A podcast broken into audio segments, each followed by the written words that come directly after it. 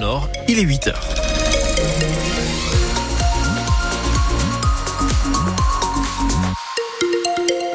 Conditions de circulation, ça va très bien ce matin, aucun souci particulier à vous signaler. Louise Adélaïde Boinard, la météo, du gris, mais pas que. Oui, c'est ça. Ciel très chargé dans la métropole lilloise, du côté de Larajoie, de Lens, de Maubeuge et de Valenciennes pendant toute la journée des nuages gris. En revanche, du soleil sur le littoral, dans l'Audomarois et du côté de Bayeul. Au niveau des températures, il fait très doux aujourd'hui encore. 10 degrés à Dunkerque, à Lille ou à Valenciennes. France Bleu Nord a mené une enquête de Noël et est parti à la recherche des jouets les plus convoités de cette année. Oui, c'est la dernière ligne droite pour acheter ces cadeaux, car il faut déjà les offrir demain soir.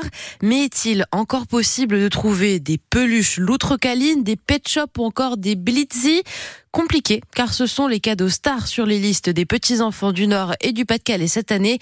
Mais Mathis Caron est parti relever le défi dans des boutiques de jouets à Lille. Bonjour madame, est-ce que vous avez des peluches loutre caline J'ai cherché tout à l'heure, je les ai pas trouvées. Alors malheureusement non, euh, elle a été victime de son succès. On nous la demande une dizaine de fois par jour, elle est en rupture nationale. Il y a des rayons qui sont presque vides et les vendeurs sont obligés de mettre les Bizzy, ces petits animaux de compagnie digitaux qui tiennent dans un boîtier derrière les caisses parce que les gens appellent pour les mettre de côté dès qu'il y a du stock. Donc ça c'est l'un des jouets stars de Noël du coup C'est ça, le BT, victime aussi de son succès. Hop, donc on va le nourrir, il va être content, on va choisir, voilà, on va lui donner un bon gâteau. Forcément, les parents sont déçus quand ils arrivent en magasin, mais heureusement, certains ont des petites astuces pour ne pas trop se fâcher avec leurs enfants. Faut inventer une histoire. que le Père Noël il a pas bien compris le dessin ou voilà. La technique aussi c'est de s'y prendre avant et au lieu de leur faire coller exactement ce qu'ils veulent dans le catalogue, de leur faire faire des demandes un peu plus floues. Comme ça on peut, euh, on peut négocier un peu, euh, on s'en sort toujours un petit peu. Non, bon, on se rabat sur euh, une alternative, il n'y a pas de problème. Et ça va pas faire des déçus hein Non, je pense que dès que c'est rose et que ça brille, tout va bien. Quand on est en bas âge, tout va bien. C'est les fêtes, hein, il faut pas être stressé non plus, il faut prendre sa détente. C'est pas grave, c'est le plaisir d'offrir. C'est très beau ce que vous dites, faut juste espérer que votre fils pense la même chose. Et un autre cadeau qui a du succès cette année, eh bien, ce sont les livres personnalisés.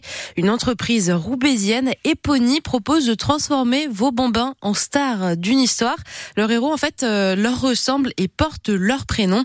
Et la cerise sur le gâteau ou sur la bûche, c'est que ces livres sont 100% produits dans le Nord.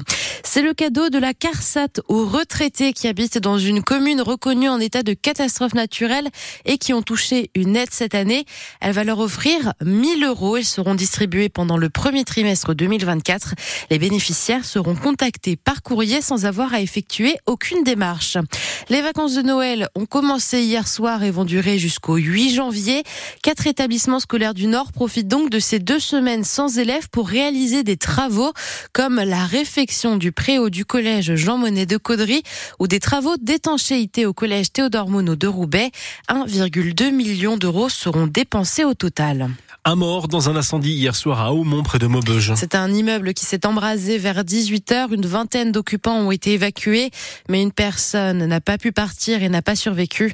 Elle a été retrouvée par les pompiers lors de leurs opérations de reconnaissance. France Bleu Nord, 8h04, merci d'être avec nous. Un avion avec plus de 300 Indiens a été immobilisé à l'aéroport de Paris-Vitry. Cet Airbus A340 est parti des Émirats arabes unis et devait se rendre au Nicaragua, mais lors de son escale en France hier, les autorités l'ont empêché de repartir par soupçon de traite d'êtres humains en bord organisé.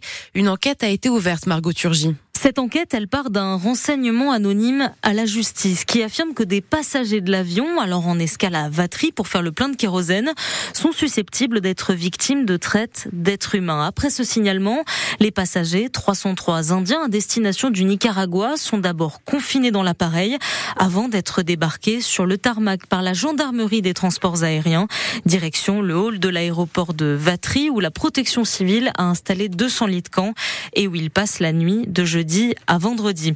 Leurs identités et celles du personnel de l'avion sont toutes vérifiées à la demande du parquet de Châlons en Champagne. Sur le réseau social X, l'ambassade d'Inde en France assure étudier la situation et veiller au bien-être des passagers. Les deux passagers ont été placés en garde à vue hier.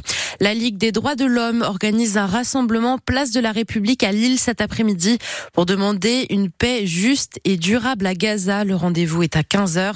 Depuis l'attaque mortelle du Hamas contre Israël début octobre, octobre. Plus de 20 000 Palestiniens, des femmes et des enfants pour la majorité, ont été tués dans la riposte israélienne. Ce qui devait être le premier grand procès environnemental de trafic de déchets en France s'est finalement concentré sur des faits d'escroquerie. Et ce procès s'est tenu toute la semaine à Lille et il s'est terminé hier. Neuf prévenus, dont cinq membres d'une même famille, étaient jugés pour avoir participé à l'importation frauduleuse de 10 000 tonnes de déchets de la Belgique vers la France. C'était entre 2018 et 2020. Une partie de ces déchets ont été envoyés dans des centres de traitement. L'autre a été déposé sauvagement en Lorraine et dans le Nord.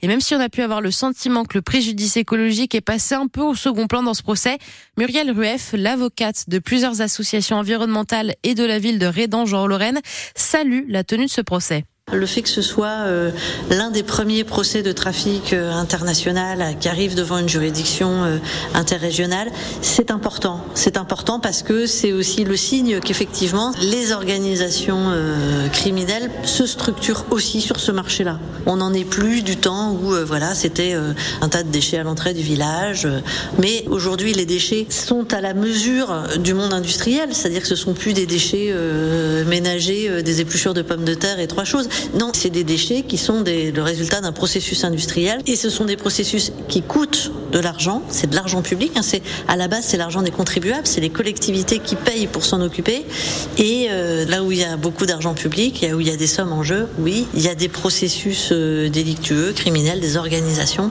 qui visent à s'approprier ces sommes. Le parquet a requis des peines allant de 18 mois à 6 ans de prison pour le principal protagoniste du trafic qui a reconnu une partie des faits qui lui étaient reprochés. Le jugement sera rendu le 30 janvier. C'est peut-être la belle histoire qu'on attend pour ce Noël. Quatre jeunes d'une vingtaine d'années ont volé l'intégrale de l'Arabe du futur de Riyad Satouf, une BD de plus de 1000 pages qui vaut 125 euros mardi dans une librairie indépendante de Lille qui s'appelle La Lison. Et les libraires ont retrouvé les voleurs grâce à leurs caméras de vidéosurveillance, mais au lieu de les dénoncer immédiatement à la police, elles leur laissent une chance de rédemption en leur proposant un marché sur un post Facebook. S'ils ramènent la BD avant lundi, le jour de Noël, elles ne diront rien, mais s'ils ne pointent pas le bout de son nez, elles porteront plainte. Cette démarche teintée d'esprit de Noël donc plaît beaucoup. Leur post Facebook a été partagé près de 10 000 fois et les voleurs ont encore deux jours pour ramener l'ouvrage.